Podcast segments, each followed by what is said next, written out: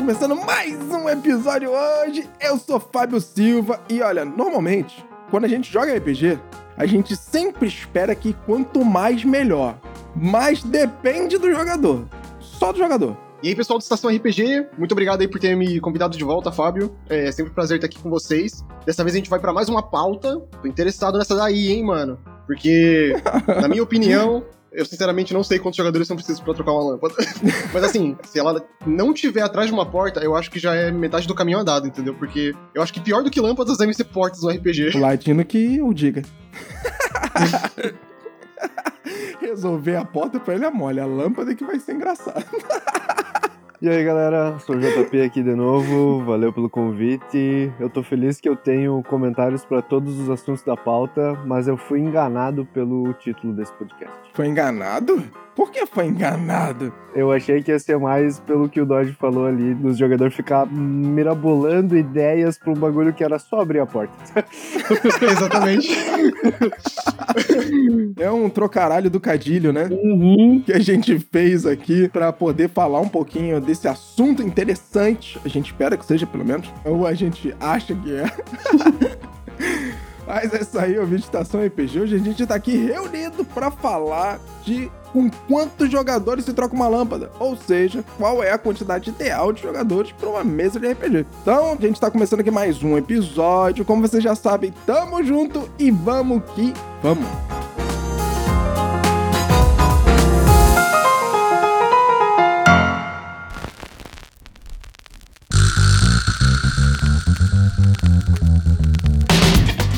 Começando agora mais um Estação RPG. Eu sou Fábio Silva e aqui nós vamos bater um papo sobre assuntos variados de RPG de mesa, dicas para mestres e jogadores, sistemas, convidados e muito mais. E toda quinta-feira a gente vai estar aqui juntinho para bater esse papo. Então, vamos logo começar essa mesa.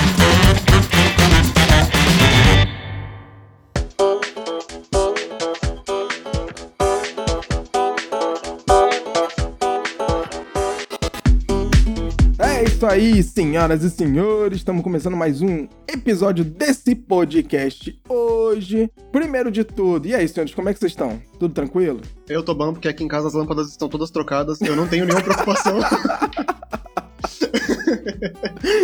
Fala, as lâmpadas agora são até inteligentes. Eu não tenho mais esse problema de trocar lâmpadas. Fala, nada queima mais hoje em dia. Cara, olha que nível chegou o ser humano falando nisso aí, hein? Porque o cara paga 350 fucking reais pra ele poder falar, ligar a lâmpada. É, Esse é o nível de comunidade que a humanidade chegou. a gente tá evoluindo pra caminhos tortuosos. Sinistro, né, mano? Se isso é evolução, imagina. É, perigoso. Apenas. Por aqui tá tudo tranquilo também. Eu tô na casa dos meus pais hoje, então as lâmpadas aqui estão tudo nos conformes. Caraca, calhou de falar de lâmpada hoje. Entraram mesmo na pauta hoje, né? Vou chamar um amigo meu engenheiro eletricista aqui. Falar com mais propriedade. Já sei qual vai ser o próximo personagem que eu vou fazer. Vai ser um engenheiro. Inventor. É, vai ser um inventor eletricista. Qual é a sua maior habilidade? Trocar lâmpada. Trocar lampião. Pô, maneiro. Pô, é isso aí, cara. Dodge comentou uma puta verdade do caralho. Tipo, hoje em dia a gente tá pagando uma grana pra poder automatizar a casa e poder dizer, ok, Google, ligar a lâmpada. É. Cara, isso aí é bizarro. Não é, mano? Quando chegar no ponto de Alexa, troca a lâmpada, daí a gente Porra, vai aí fudeu. com o problema. Daí eu acho que Aí fudeu, fu- aí fudeu tudo, meu. Aí fudeu tudo. Todo mundo já sabe já a minha opinião sobre essa porra. Não vou falar de novo, não. É perigoso. Vou nem falar de novo. O mundo vai acabar. A teoria do caos surgindo de novo. É. Tá vendo aí ó, como é que as coisas convergem? Tudo pra ir esse lugar? Isso é foda. Vocês estão achando graça, meu irmão? Eles estão escutando, Fábio. Eles estão escutando. Ai, caralho, eu tô fudido mesmo. Já falei tanto dessa O porra. legal é que a gente se acha os Red Pill, tipo, tentando tramar planos contra as máquinas, sendo que a gente tá fazendo isso utilizando a internet, um microfone, um computador, tá ligado? Ou celular pra poder conversar máquina, é. sobre as máquinas. Isso aí. O ser humano é muito burro, cara. Elas vão levantar o dossiê todinho. É. Olha, o senhor está sendo acusado disso, disso e disso. As É. provas estão todas aqui, ó, nos seus áudios, desde 2020. de porra! Nós temos um tera de informação ali. Caralho, eu O tô robôzinho empurra um HD externo, assim. Nossa, mano, ainda bem que eu já tô fazendo terapia, cara, porque na minha cabeça eu consegui imaginar perfeitamente tipo, um ser humano, tá ligado? Algemado no tribunal. Aí começa a entrar os seus aplicativos pra falar mal de você, tá ligado? Contra você. Aí você vai ver assim a bancada, mano, tem WhatsApp, Messenger, É. Instagram e Pinterest, tá ligado? O juiz dessa corte aí ia ser o HAL do 2001 Odisseia no Espaço. Caralho, Todo mundo fudido. É isso. foi longe, mano. Esse é o apocalipse que eu imagino. Ah, caralho. Como é que é o nome daquele cara, mano? É que tem um filme, é o Dredd. Eu sou o juiz, o júri e o executor. É. Então, é nesse quesito aí, meu irmão. Caralho. Essa frase aí, nossa. É a frase do Dredd, mano. É sinistro. O bagulho é doido. Perigosíssimo. Tinha até esquecido ela já, mas quando eu vi ela na primeira vez, meu amigo, virou meu bordão. Juiz Dredd. Tenso, mano. É tenso.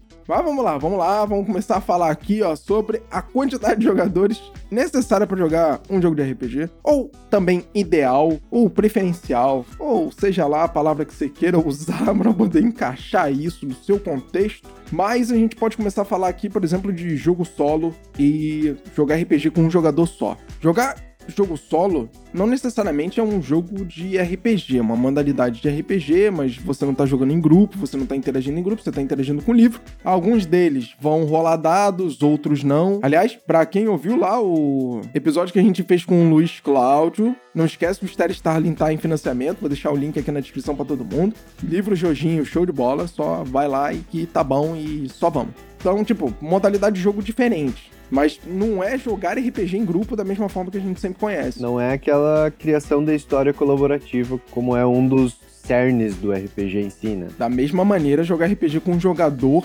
também é esquisito. Você e um jogador. O próprio Yuri, porra, saudade do Yuri do caralho. O Yuri desapareceu, 500 Saudade, problemas. Yuri. Um abraço pro Yuri. O Yuri, ele tem umas histórias de que ele jogava ele e o irmão dele. O irmão dele mestrava pra ele e fazia altas aventuras e tal. Tipo assim, eu não acreditava muito nisso não, porque eu nunca vivi essa experiência. Até porque eu sempre achei que ia ser uma coisa chata pra caralho você jogar RPG com um jogador só. Nunca foi uma parada que eu quis, pô, experimentar pra caralho e tal. A minha visão só mudou disso quando eu comecei a assistir algumas aventuras que a galera lá do Casa Velha faz. E o Diego, lá do Casa Velha, um abraço pro Diego Taveira, ele faz algumas aventuras introdutórias pras campanhas. Prólogos de personagem, né? Sim, cara. Os prólogos de personagens. Então, tipo assim, eu não sei se o Dodge já assistiu alguma coisa do pessoal lá do Casa Velha. Ainda não, cara. Então, pra você entender e contextualizar o negócio, imagina que, tipo, a gente pegou nossa aventura do Vilarejo Esquecido Hum, e antes de começar a aventura, eu fizesse uma aventura só com o teu personagem, só com o personagem do Bruno, só com o personagem do Hector, Hum. contando um pouco de todo o prólogo da história deles, do BG deles, até eles chegarem naquele ponto onde a aventura ia iniciar. É isso que a galera do Casa Velha RPG faz. uhum. Eles fazem um prólogo com os personagens, só aquele personagem, pra contar a história dele e colocar ele no ponto exato onde aquela crônica começa. E cara, eu achei isso muito interessante, muito maneiro. Claro que é um viés de produção de conteúdo, é diferente do que, porra, vamos jogar RPG só eu e você. É diferente. Imagina assim, tá numa sala com mais cinco pessoas e ter que ficar, tipo, três horas ouvindo o cara falar só dele. E depois vai ter outro cara que vai falar só dele. E depois outro cara que vai falar só dele. Mas olha só, aí temos uma parada maneira. Então, você pode usar uma técnica de corte de cena, se você quiser fazer isso. Se você quiser usar um prólogo com vários jogadores na mesma mesa. Uhum. Eu posso começar uma narração aqui de um prólogo com você, e aí, beleza, a gente vai avançando. Quando eu acho que ele chega num clímax, ou em algum ponto em que você olha pra minha cara e diz assim: opa, tem alguma coisa estranha. Eu, beleza, segura essa sua cara aí e vamos pro próximo, JP. Cortou. é. Exatamente, entendeu? E aí você fica matutando aquela porra na cabeça. E, ô, e o Diego é mestre em fazer isso, né? Tipo, ah, segura isso daí. Pra caralho. Vamos, é muito bom, é muito bom. E isso eu acho maneiríssimo. Então, tipo, segura isso aí, filho. Segura essa tensão aí com você. Um pouquinho só, que eu vou pro próximo jogador fazer um pedaço do prólogo dele. É, O cara fez mestrado em criar tensões tensiosas. é. Porra, mano, é sim. É bem isso. Ah, Fábio, tu abre a porta? Então doge. E aí você fica com aquela cara tipo abaca, olhando tipo, caralho, que isso? Tipo isso. O que, que tem nessa essa porta, porra! Se ele tivesse nessa pauta, seria mais ou menos assim. Vocês entram na sala, vocês veem a lâmpada e. É, é mais ou menos isso, é. Esse naipe aí. Isso é uma ótima ferramenta do mestre também, né? Às vezes o mestre não pensou o que, que tinha atrás da porta. Então, corta aquela cena ali, vai pra outra. Puta, verdade isso. Fica uma segunda aba do cérebro ali pensando, pensando, pensando, depois tu volta. Puta, verdade isso aí, cara. Ainda mais pra loucura que o jogador faz, do nada o jogador faz uma parada que você não esperava. Cara, tenta fazer alguma coisa que gere alguma tensão na cena pede pra ele esperar um pouquinho e corta. Porra, isso aí mata qualquer um. Puta que pariu, sério. Então, assim, é uma técnica maneira para você fazer prólogo com vários jogadores. Mas para você fazer com um jogador só, você não precisa segurar a tensão com um jogador só, né? Você pode criar tensão com ele e tal, mas aquela tensão vai ser resolvida em breve, tipo, três segundos depois. É. então, não que não dê o mesmo efeito, até dá o efeito. Mas o jogador não fica naquela matutando, tipo assim, caralho, o que, que eu vou fazer? Mano, o que, que deve ter ali dentro? E se for isso? E se for aquilo? E eu posso fazer isso, eu posso fazer aquilo outro e tal. E quando chegar na vez dele, aí sim ele vê mesmo a parada acontecendo e pá, e, é maneiro. Então, tipo, Diego foi o cara que eu vi uma sessão de um para um e eu vi assim, cara, dá certo tem uma possibilidade muito grande disso aqui dar certo e de funcionar e de ser divertido e é. ser bem maneiro no fim das contas. Mas também entra muito um ponto que a gente conversou em off, né? Depende muito do sistema. O pessoal do Casa Velha é acostumado a jogar, pelo menos a maioria dos prólogos que eu assisti lá, a maioria é de vampiro, né? Então, tu vê a galera jogando, tá? Já é um jogo mais narrativo, então o sistema ajuda a fazer uma coisa solo. Agora, lá, o cara vai jogar um fantasia medieval ali, às vezes um combate em fantasia medieval, se tem só uma pessoa, o cara, você caga, né? A aventura tem que ser pensada para ser para um jogador só, né? Mas aí, tipo, aí é que tá. Eu acho que pegar um jogo mecânico, que ele é mais gameista, e trazer ele para um contexto um pouco mais narrativo, por conta dessa deficiência que você vai estar tá gerando por estar tá um para um, uhum. eu acho que pode resolver o problema. Sim. Um outro exemplo disso aí, o pessoal lá do Clube do XP, eles começaram a jogar a Jornada Quando ela saiu. E eles também fizeram a introdução dos personagens no mesmo molde lá que a galera da Casa Velha faz. Massa. Só que o Lucas, quando ele tava mestrando pra galera na mesa, os prólogos, ele acabava sendo muito mais narrativo do que mecânico. Então ele aproveitava muito mais aquele momento todo do prólogo do personagem para deixar o jogador desenvolver e, sabe, uhum. mostra o personagem, deixa o personagem. Dizer quem ele é, né? Mostrar quem ele é. Isso, isso. Deixar a marca dele na história. Exatamente. E tira um pouco o pé da mecânica. Nos momentos que a gente tiver realmente que usar a mecânica, a gente vai usar a mecânica e não tem como, né? Como um combate, por exemplo. Um combate não tem jeito, eu vou ter que usar a mecânica. Agora, o resto, todos os outros momentos, eles foram muito mais narrativos, ele tirou muito mais o pé da mecânica para poder atender essa visão de prólogo e dar essa liberdade pro jogador poder jogar tudo que o personagem dele tinha na mesa. Perfeito. É o que a gente comentou no início, né? Tem sistemas que desde o início estão planejados para poder jogar solo e tem mecânicas específicas para isso. E daí, se é um jogo que é feito para jogar em grupo, vai ter que ter alguma adaptação ali, algum ajuste, né? Um, um negócio mais ou menos assim para funcionar. Mas é incrível o que o Diego faz lá no Casa Velha que eu assisti, acho que eu acho que é o prólogo da aventura do caderno de Elliot Mendonça. Uhum. Ele fez o abraço de cada um dos personagens antes. Então os jogadores começaram jogando como humanos normais e eles conheceram o senhor deles e foram abraçados durante a sessão do prólogo, assim, sabe? É muito massa, é muito massa. É maneiro. E foi massa para quem só assistiu a aventura. O Diego fez referências que se tu assistiu o prólogo, tu fica, caralho, foi aquele detalhezinho que ele botou lá, assim, muito bom, é muito bom. Isso é massa também pros jogadores.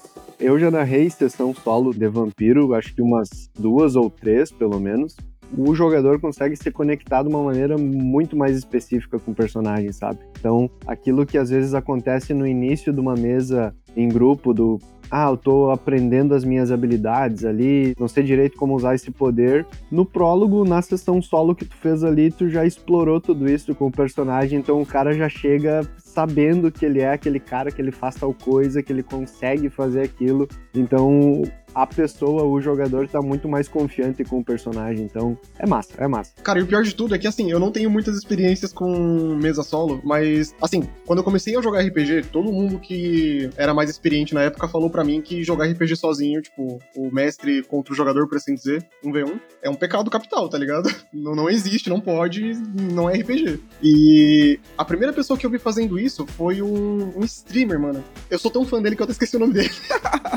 Mas é, é. Mano, ele é um monstro do RPG, assim, em produção de conteúdo. Ele joga junto com Pedroca e tudo mais. É um senhorzinho. dele começa com Z.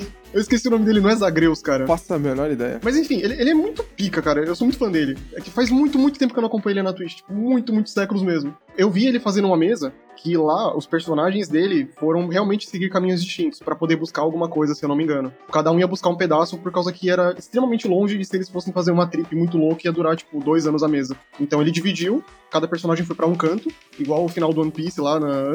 antes de mudar de arco. Final do One Piece? O quê? Eu também não entendi essa, não. Eu fiquei aqui, aham, tipo, pô, final do One Piece. Aonde final do One Piece?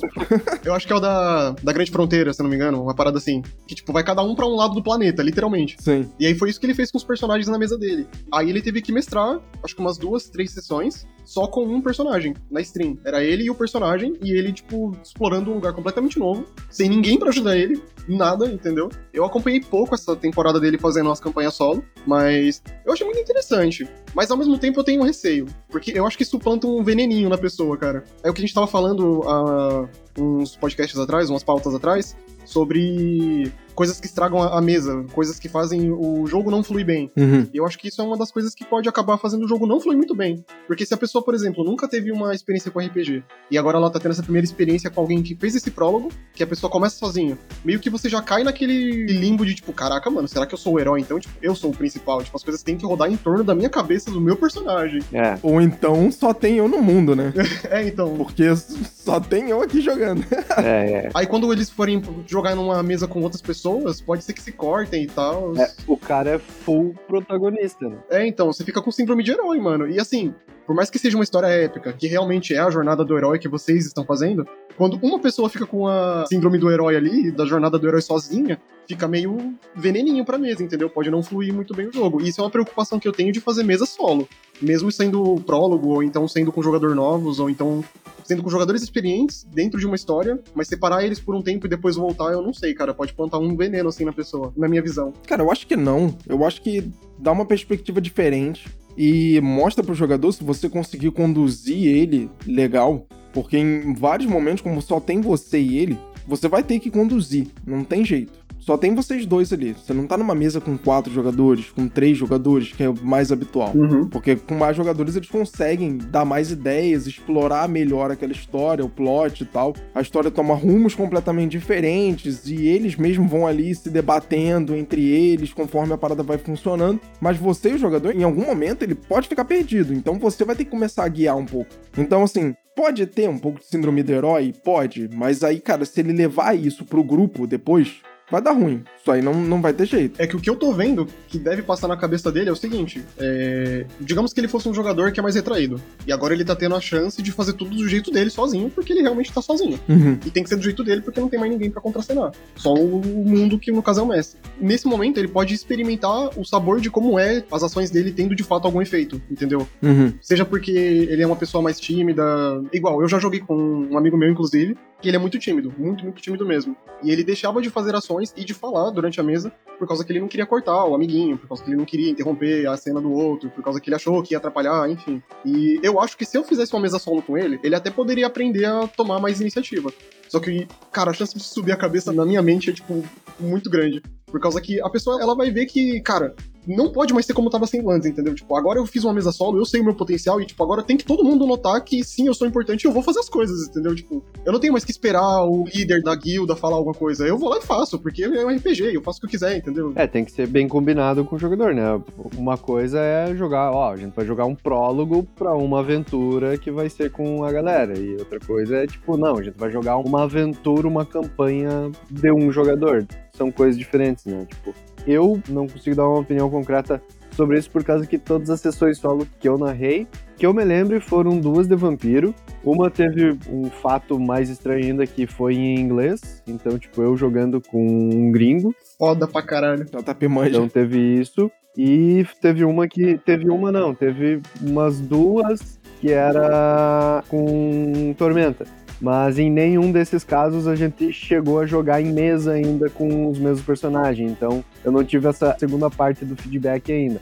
Essa de Tormenta foi uma pessoa que, tipo, era ela sozinha mesmo e a gente não conseguiu um grupo, então, tipo, não, vamos, vamos jogar nós aqui. E de boas era uma cidade lá que eu tinha inventado, mas essas de vampiro a ideia é bem prólogo de personagem para jogar depois. E essa da mesa gringa, eu acho que ainda vai rolar. Hoje a galera tava mandando no Discord, mas daí tem todo esse empecilho ainda da língua, às vezes que a gente tem que parar, tá? Repete aí que eu não entendi e acontece, mas foi massa. Nossa, mas a experiência deve ser incrível, mano. É muito legal, é. É uma visão totalmente diferente, né? Ele uhum. já vem de um, de um negócio assim, mas tipo assim, é muito bom. Eu, pelo menos, me diverti bastante como mestre narrando solo e eu já joguei como jogador uma vez Tormenta. Uhum. E daí foi tipo, eu tinha um personagem ali nível 13 e a mestre pegou e disse: Não, bota ele nível 10 e vamos fazer uma aventura solo. Caralho! Caralho. Daí foi massa e assim, ó, eu cheguei num cara que eu, tipo, não, não posso atacar essa pessoa se não sei que eu vou morrer. Então, tipo, na aventura solo tem muito do jogador ter ciência que não vai ter um healer ali, sabe? Tipo,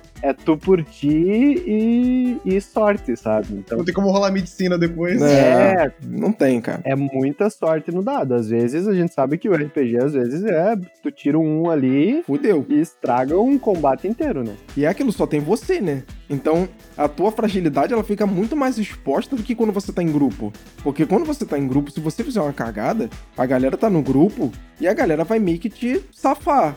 A galera tá ali junto com você e alguém vai te curar, e alguém vai tentar consertar, alguém vai te dar cobertura, beleza? É. Agora, sozinho, as tuas fragilidades todas, elas vão aflorar mais.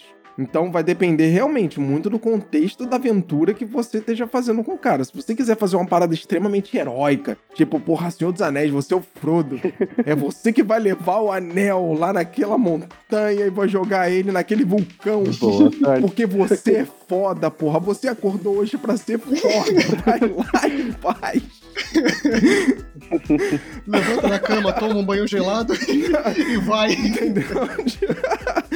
Nessa sessão solo aí que eu era jogador, eu era um bardo e a maioria das coisas ia na conversa, porque se fosse na porrada, na base da porrada, eu não ia ter durado muito não, mesmo nível 10. Só completando uma outra parada que o Fábio falou lá atrás, sobre os jogadores eles fluírem melhor a aventura quando eles estão juntos. Cara, eu discordo. Eu, particularmente, eu prefiro que tenha de dois a três jogadores no máximo, porque eu acho que é o número perfeito. É. Por causa que, assim, se for dois, o cara pelo menos tem uma dupla. Então, assim, vai ser o Sancho Panza e o Don Quixote ali e a aventura. Agora, se for três, aí já tá nice. Porque pelo menos um vai se interessar por, tipo, fazer um suporte, ou então, por ser um trio de amigos, eles podem tentar montar uma coisa, tipo, ah, eu vou ser o de longe, eu vou ser o da magia e eu vou ser o de perto, entendeu? Uma parada assim. É. E aí fica muito mais balanceado. Eu acho que quando a gente tá jogando em grupo, pesa muito isso, né? É cada um entender o seu papel. Eu vou fazer um personagem pra ser o tanque. A galera já tá sabendo aquilo dali, né? Eu vou fazer o healer. Tem todas essas situações aí que. Caralho, o alarme, mano. É altão, maluco.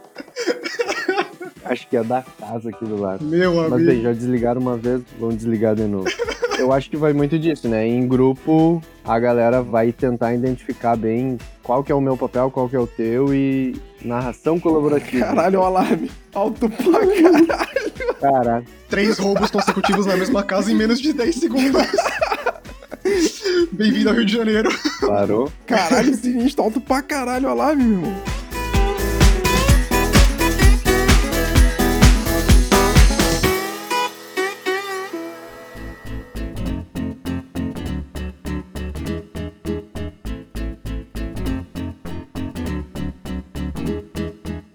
A gente falou muito sobre um jogador e tal, sobre né, essa questão de solo. Eu acho que a gente falou muito disso porque é uma parada muito estranha, porque a gente não tem costume de jogar dessa maneira. A gente vê o jogo sendo apresentado dessa forma, com alguns tipos de vieses, principalmente quando é para produção de conteúdo e não para jogo de RPG. Pelo menos nós três aqui não tivemos tantas experiências com isso. A galera que ouve o podcast, de repente, pode ter tido muito mais experiência ou conhecer mais sobre. Só que quando a gente fala de jogo de RPG, que é um jogo em grupo, o próprio livro do Dungeons Dragons ele recomenda que você tenha quatro jogadores. Uhum. Então você vai ter um tanque, você vai ter um healer, você vai ter um DPS, você vai ter um cara que dá dano em área. Uhum. Mas por que isso, né? Porque o jogo ele é gameista. Você vai fazer a sua aventura, irmão, faz um healer, faz um tanque, entendeu? Ele já te dá as posições que você precisa. Aqueles, né? Tem que ter. Isso. Tem que ter isso, tem que ter aquilo. Um cara que sabe falar, pelo menos.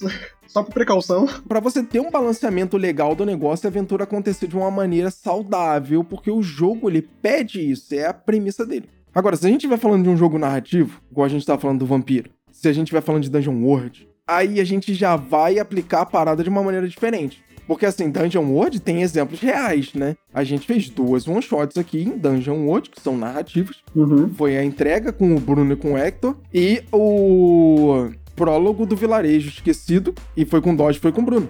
Então a gente teve duas aventuras, foram muito maneiras, com dois jogadores, e cara, o embasamento que os jogadores deram, tudo bem, era um one-shot, mas o embasamento que vocês deram para as aventuras, cara, não faltou nada na minha opinião. Então não precisava ter quatro jogadores, entendeu? Tipo, Alguém aqui já jogou uma mesa do nível 1 até o nível 10, mais ou menos? Em algum sistema que seja? Tipo, em uma PT de 3 a 4 pessoas? sim, várias vezes. A jornada heróica lá, a gente tá no nível 9, né? E vocês estão em quantos jogadores lá? Agora somos três, né? Mas no início nós éramos seis jogadores, contando com o Yuri. É, eram seis. E vocês começaram a ficar em 3 quando. a partir de que nível, mais ou menos? Pelo sexto, acho. Sexto, sétimo. Beleza, perfeito. Do sexto nível pra frente, então, que vocês estavam em 3, vocês sentiram falta de um quarto jogador? Em algum momento? Não, porque tem o Vidote comer. Não, não, em alguns momentos a gente. Não, não, verdade, verdade. Concordo, JP. A gente não sentiu tanta falta, não. Uhum. Porque, tipo, a gente tem algumas posições no grupo que são muito relevantes. Então a gente tem um cara que dá muito dano, que é o Vidote, fazendo o personagem mais combeiro possível. A gente tem o meu personagem que ele é um healer, ele é o suporte do grupo. Então, além dele dar suporte, ele dá dano pra caralho também. Tá querendo abandonar a gente? Só porque conheceu o Lin Wu, tá querendo voltar pra Tamurá agora. Calma, cara, calma, É. calma. Sinto mágoas passadas, assim, a energia no ar tá ficando pesada. Não, não, não. Capaz. Coração peludo. Saindo faísca pelo olho já. É, cara. E tem o personagem do JP. O personagem do JP, é tipo, ele não é um papel, mas é aquele personagem, tipo assim, se tu der oportunidade pra ele, ele vai meter a porrada em você, irmão. Uhum. Mas ele precisa criar as oportunidades. Essa é a parada, ele é um malandrão. É. Ele é ladino? É. Ou eu tô correndo de um lado pro outro, ou eu tô rolando no chão. O Logan é isso. É basicamente isso, é.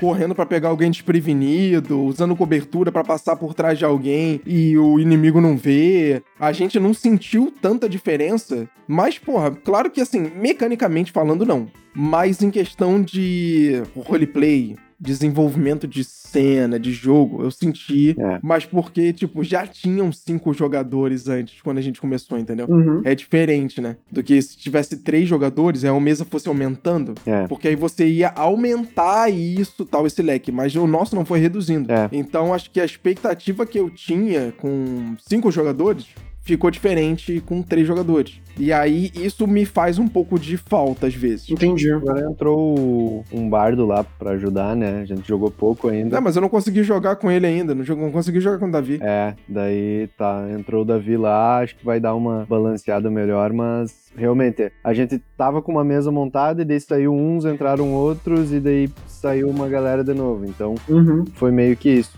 O, o grupo era bem engajado socialmente, sabe? Então é bem nessa parte que o, o Fábio falou. A gente sente mais falta no roleplay mesmo do que no combate Uhum. si. Eu caio toda a sessão, mas daí me revive. Ter 30 de vida é isso, né? Ser humano faz parte, mas O cara é reciclável, basicamente. é mais no off das batalhas, assim, que a gente sentia falta. Eu já pensava nisso antes, cara, e com base no que vocês me falaram agora, eu só tenho mais certeza ainda de que de dois a três jogadores já tá perfeito pra uma mesa. O livro talvez ele recomende quatro jogadores, mas é só assim, uma garantia que ele tem que passar pro leitor, por causa que tem monstros assim espetaculares que talvez mesmo estando todo mundo tipo no nível 15 que seja, encarar tipo um Tarrasque, tá ligado? Um fucking Cthulhu, devorador de mentes, em três talvez fique punk. Talvez seja só uma garantia pros monstros mais fortes, não que seja necessário pra criar aventura. É uma questão de balanceamento no sentido assim, ó. Se tem quatro pessoas, tu tem quatro alvos. Se tu tem dois, tem só dois alvos. Então, Uhum. eu como mestre noto muito isso. De às vezes, tipo, putz, se eu der três ataques desses em um jogador só, eu derrubo ele. Mata na primeira campanha. E se só tem dois jogadores, é fácil disso acontecer, sabe? Quando diminui o número de jogadores, o que o mestre tem que fazer não é nem tipo, ah, vou mudar esse ataque, não sei o que lá. Tu vai ter que dar uma diminuída na vida do bicho, por causa que vai ter menos gente atacando ele. Ele vai tomar menos dano por turno, por cena. Uhum. Então isso que influencia bastante. Às vezes, se tu só tem um alvo, fica muito mais fácil pro monstro, né? É essa questão de balanceamento, né? Sem falar que fica muito arriscado também, né, cara? É. Fica muito arriscado pra história em si, porque por mais que você até de espada mágica, armadura mágica, porra toda que eles quiserem mágica pra poder balancear, entendeu? A falta de jogadores. É. Se um deles cair, tá ligado? Já É. dane-se todos os itens mágicos. Já acabou. O cara virou um loot muito foda só. Mas assim, a história meio que vai acabar. Então, o balanceamento é legal nesse quesito, né? Então, você pensar um pouco melhor antes de você fazer, quantos jogadores você tem na mesa, tentar adequar a aventura pra aquela quantidade de jogadores pra que, tipo assim, ninguém se frustre no final. Porque, porra, é meio foda você chegar e dizer que tem três jogadores na mesa e você usar um bicho que é muito mais forte do que o nível dos jogadores que estão na mesa, por exemplo. É. Agora, nesse caso, independente de serem dois jogadores, três jogadores, se for uma mesa ali com quatro, que é o, vamos dizer que é o padrão recomendado, e ainda assim você subir muito o sarrafo Uhum. e os caras não derem conta, tu vai ferrar todo mundo do mesmo jeito. É. Você vai ferrar todo mundo do mesmo jeito, não, não tem de onde correr. É, a real é que se o mestre quer, é TPK em qualquer sessão, não interessa a quantidade do jogador, né? Isso é, Infelizmente, essa é a verdade. É por isso que a fuga também é uma opção. claro. As pessoas esquecem disso, entendeu? É, Fuga também é uma opção. Fuga não, retirada estratégica.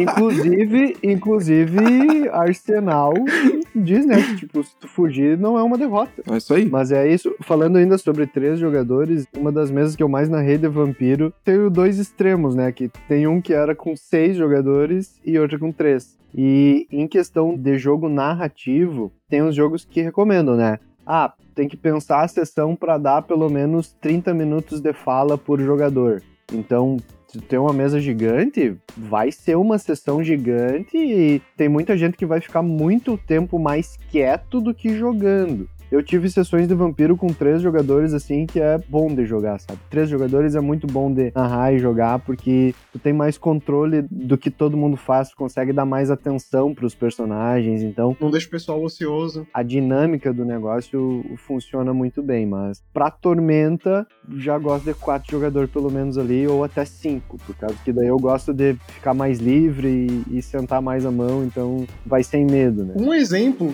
muito bom que a gente pode usar pra poder falar sobre mesas com mais de quatro jogadores, inclusive, é um que tá acontecendo agora, nesse exato momento. Mas vocês conhecem a mesa do Selbit, provavelmente. Uhum. Sim, mas eu não acompanho, não. Por causa que ele tá, assim, dando um boom no RPG aqui no Brasil. Que bom que ele fez isso, tá ligado? Porque não deixou morrer uma parada que é da hora. Uhum. Mas a gente pode falar perfeitamente sobre isso agora, por causa que, assim, todas as mesas deles têm no mínimo cinco pessoas. E Uhum. de uns tempos pra cá, que tá mais pro final da aventura, na terceira temporada, tem mesa que tem 10 pessoas. Facilmente, assim. E já teve, tipo, player contra player e player contra mob, e, tipo, é nesse nível. Cara, não dá pra imaginar como seria esse tipo de coisa acontecendo. Vira um filme. Sei lá, é. Vira um filme, cara, de verdade. Eu não sei se essa porra é roteirizada, eu não sei se é combinado. Não, mano. Dizem que não. Porque, sei lá, né? Aí vamos voltar de novo. Uma coisa é produção de conteúdo, outra coisa é jogo de RPG. Perfeito. Uhum. E aí, isso aí é um assunto até pra uma outra pauta, se for o caso, porque, tipo assim, cara, Uhum. até onde stream de RPG é RPG de verdade? Tipo, É uma pauta boa essa daí, hein? É. é só você ver lá o Matthew Mercer, né? E o Critical Role. Cara, até onde aquilo ali é roteirizado, até onde aquilo ali é RPG. Tipo, muita gente fala que aquela porra é toda roteirizada. E tem gente que fala que não. É, tem bastante discussão. A mesma coisa você fala dos Nerdcasts. O Nerdcast Cthulhu, principalmente o quarto episódio, tá muito na cara que aquilo foi roteirizado. É, o Nerdcat, a galera lançou o making off ali falando, né? Às vezes eles jogavam quatro sessões pra fazer uma. Isso. Ah, é verdade, eu lembro desse relato. Então tem tudo isso, né? A produção do conteúdo é uma coisa, Sim. tu usar o sistema de RPG pra te produzir um conteúdo e tudo mais é. Tipo assim, não tô dizendo que tá errado, não, tá? Não tô dizendo que tá errado, não tô dizendo que é ruim, não tô dizendo que, porra, não, isso não é RPG, não assista, pá. Não, muito pelo contrário. Só não joga perto de mim isso aí, entendeu? Não, Mas, assim, nada, a ver, contra. nada a ver. Não, nada a ver. Só tô querendo dizer que, tipo assim, é uma maneira diferente de você jogar RPG. Porque uma coisa é a produção de conteúdo que você tá fazendo. Então, o cara juntar 16 jogadores na mesa, que foi o caso do Pedroca, eu acho que eu até vi, cara. Aquele monte de janelinha, aquele monte de quadradinho dos 16? jogadores. É. 16 jogadores. Nossa, eu preciso muito ver isso. É, foi a finale da segunda temporada do Isso. Skyfall, que daí foi a reunião da guilda.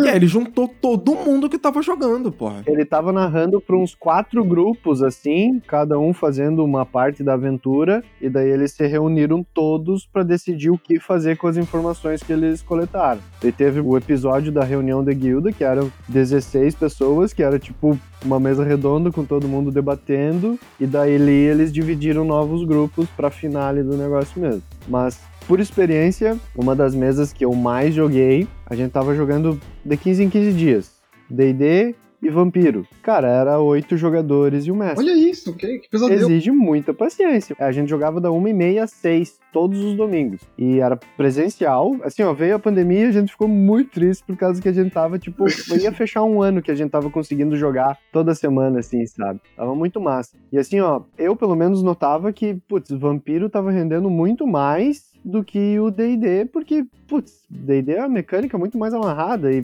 quanto mais gente, mais poder que tem que lembrar e tudo mais. E Uhum. e dali o vampiro, claro, a gente jogava com o Messi que era muito mais tranquilo. Então, tipo, regra de ouro total, assim. Às vezes a gente entendia, tá, não era pra ser assim, mas fica melhor assim, é, e vai. E taca pau já era. É, todo mundo tem que estar ciente e querendo colaborar pro jogo dar certo. Porque Sim. se todo mundo, ah, não, eu esqueci que eu tinha uma ação bônus. no-" Ah, cara, tipo, tem que estar todo mundo na mesma vibe, assim, ó. Tipo, tem que ajudar o colega a jogar. E assim, ó, a gente ainda vai terminar essa de vampiro, mas foi muito massa. A gente tava viajando o mundo, assim, matando uma galera, mas tava muito enganjada. E a gente tinha as cidades que a gente tinha que ir. A gente saiu de Seattle, foi pra Espanha, depois a gente foi pra Marrocos, Holy fuck, mano. e a última cidade era São Luís Gonzaga, que era a nossa cidade. Maneiro. tá muito numa raiva Caralho, São Luís.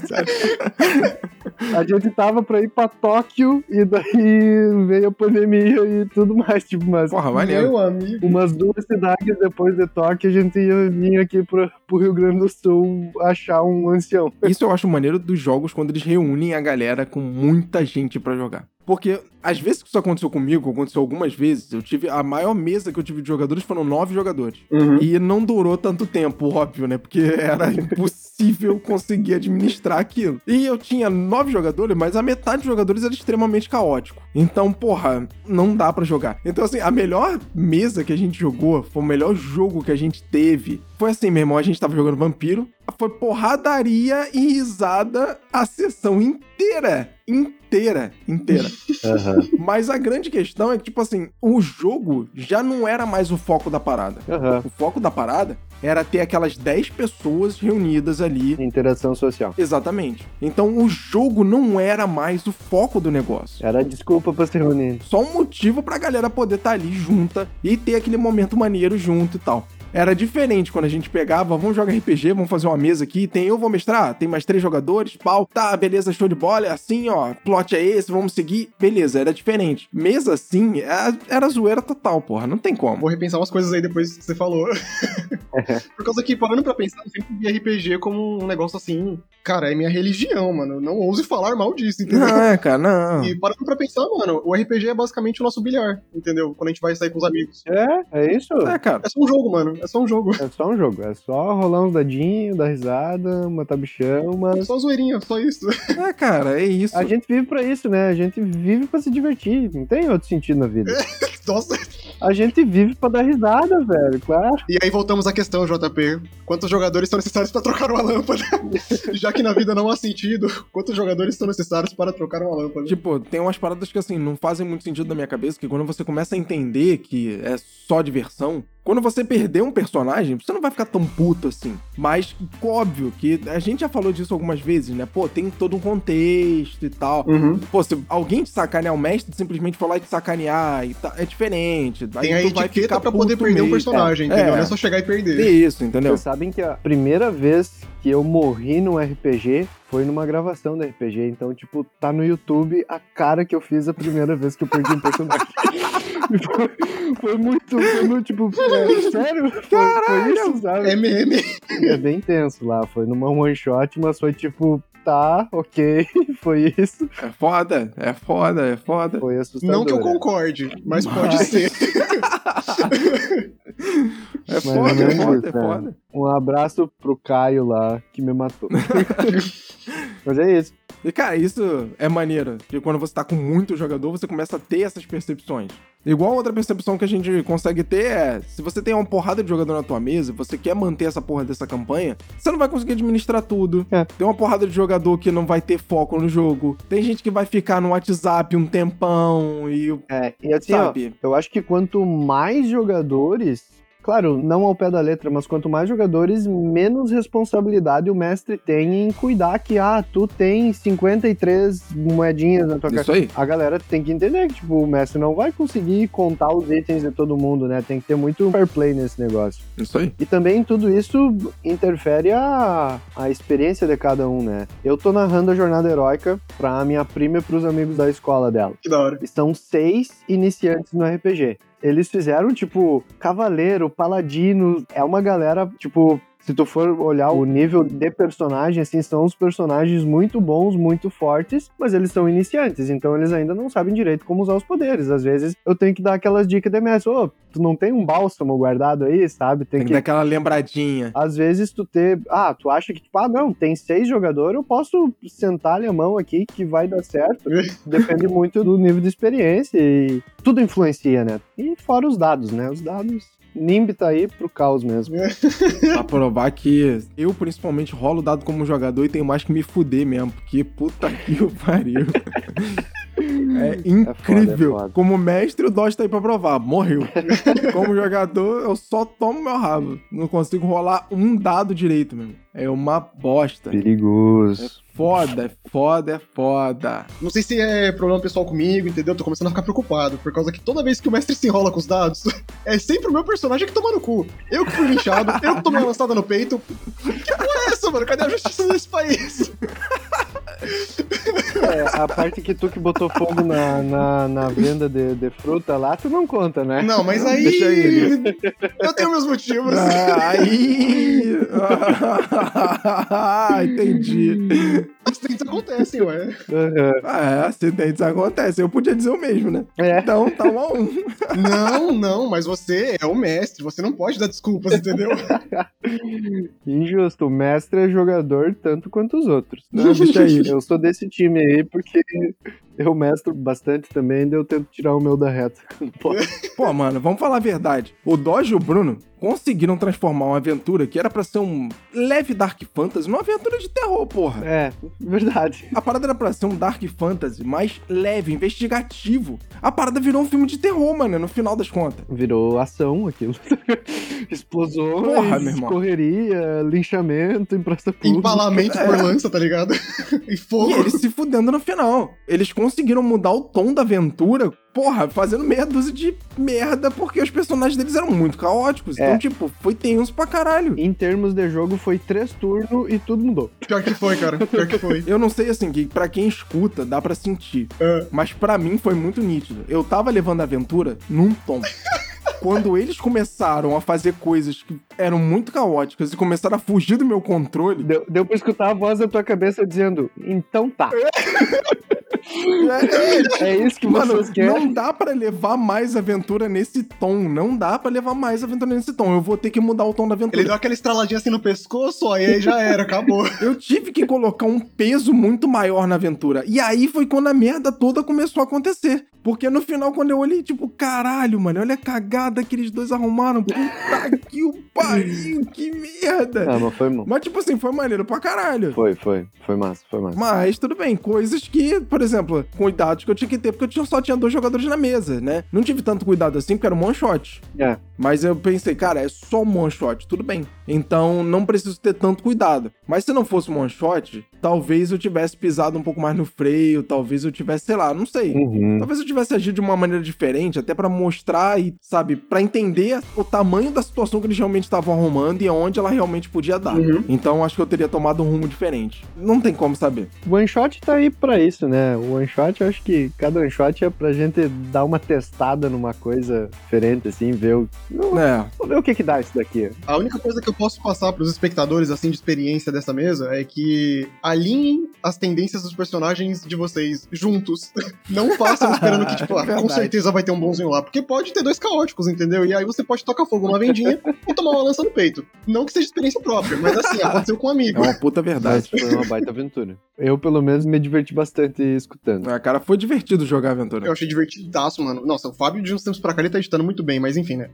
Deixando isso pra outro assunto. A questão não sou eu fazendo nada, a questão é todo mundo jogando. Então é isso que faz a parada. Só vamos. Mas, cara, sobre mesas com mais de cinco pessoas, vocês estão acompanhando Stranger Things? Porque, assim, é uma série que, igual os projetos do Selbit, eles estão tentando trazer de volta esse universo de RPG pra atualidade, entendeu? Tá fazendo voltar a ser cultura pop. Uhum. Só que aconteceu exatamente isso, entendeu? Eles tinham uma party de oito personagens, basicamente. Porque tinha o quê? Cinco crianças, mais os adultos, mais os adolescentes lá que ajudavam, tipo, davam umas oito pessoas aí, no mínimo. E aí, agora, eles estão em cidades diferentes, Uhum. ainda estão na mesma trama principal, porém em lugares completamente diferentes. E pra quem assistiu essa última temporada, a primeira parte, vocês devem ter percebido que só teve um personagem que teve contato com o outro pedaço da party, por assim dizer. Os outros, tá acontecendo 10 episódios de uma hora e meia, cada um deles, e os personagens eles não se conversam, mesmo estando na mesma trama, que é o outro Tá com lado. núcleos diferentes, né? Sim, e assim, é papo de, tipo, horas de viagem, horas e horas de viagem de, de distância um do outro. Eles falam uns sobre os outros, mas eles não têm contato direto, entendeu? Até porque, mal e mal, eles têm aquele rádio e o resto é tudo por carta, naquela época, entendeu? Então, olha só o trampo que você tem que ter, que pode acontecer se você tiver uma mesa gigantesca, entendeu? Com mais de cinco pessoas. Olha o trampo, mano, por causa que, assim, tem duas cidades pra você se preocupar com NPC, com interação, com compra e venda de itens, com eventos aleatórios que podem sim acontecer, alguém encrencar com você, alguma coisa que você pode fazer e respingar em outra pessoa, e essa pessoa vai vir um personagem. Aí o mestre ele tem que ter, assim, no mínimo um distúrbio de personalidade pra poder mestrar, entendeu? Eu não, não assisti ainda a quarta temporada. Eu tô começando a terceira, pra falar a verdade, do Stranger Things. Mas é, é o que eu falei antes. Quanto mais gente, menos responsabilidade do mestre e mais agência dos jogadores. É o comprometimento ali da galera cuidar o que, que tem de item, não ter ninguém querendo, ah, vou dizer que eu tenho uma espada a mais aqui, porque. Não, é, é a boa fé, né? Afinal, que nem a gente falou, a gente joga pra se divertir, né? Não tem porquê alguém tá querendo se enganar e tudo mais. No fim é só um jogo. Falar que tinha várias vezes que a gente jogava vampiro, e aí tinha quando tinha muito, muito, muito jogador na mesa, vez ou outra rolava de alguém botar um pontinho a mais em algum. Um pontinho ali. Pô, eu vou botar uma bolinha aqui, Destreza. ó. É, em armas brancas. Ninguém, ah, arma de fogo. Ninguém, pô, ninguém vai lembrar que tinha uma mais, uma menos. De vez em quando rolava essas paradas, entendeu? Mas aquilo também, né? Quando a gente tá numa mesa grande, tem muito da empatia da galera. Tipo, Sim. ah, sei lá, eu tô com um bardo. Eu tenho um poder ali que eu posso fazer um teste de qualquer perícia como se eu fosse treinado. Mas tem um druida ali que sabe sobrevivência. Eu sei que eu não preciso me atravessar na frente e usar meu poder pra dizer que, ah, eu consigo fazer isso. Cara, deixa o, o druida brilhar lá. Quando Sim, for a tua hora aí. na taverna, vai ser tu, sabe? Tipo, quando tu tem mais gente, tem mais gente sabendo fazer mais coisa. Então é, é isso aí. Eu tô, tô organizando uma mesa agora com os meus alunos. São oito. E tem quatro druidas. Tipo, Porra! vai ter uma mesa que vão ser quatro druidas de um lado e todos devotos do oceano, ainda por cima. Meu Deus do céu. Vai ter uns personagens muito parecidos, mas um é Medusa, o outro é Lefou, a outra é uma Dalan e o outro não me lembro qual que é, mas, tipo, é isso aí. Vai ter uma galera com umas perícias parecidas ali, mas cada um, cada um. Eu tô preocupado com você que vai ter que escutar oito role... oito não, quatro roleplay diferentes de como eles estão fumando cachimbo. Mais ou menos isso.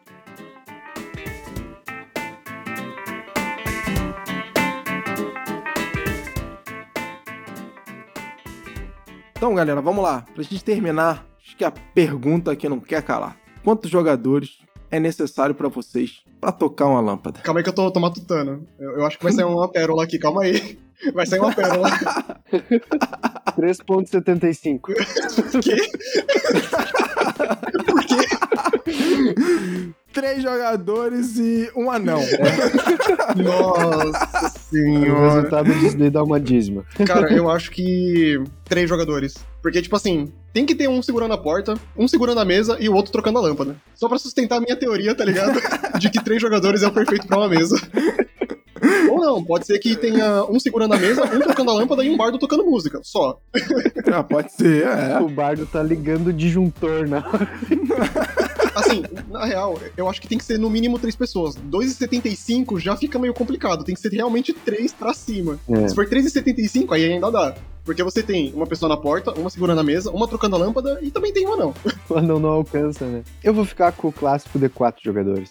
Eu acho que quatro jogadores é um meio termo bom. Daí, se um falta, fica três, tá tranquilo. Se de vez em quando aparece um amigo pra jogar mais, fica cinco, ainda tá controlável. A média mais favorável pro mestre. Aí eu vou ter que ser o Zé Ruela mesmo, né, cara?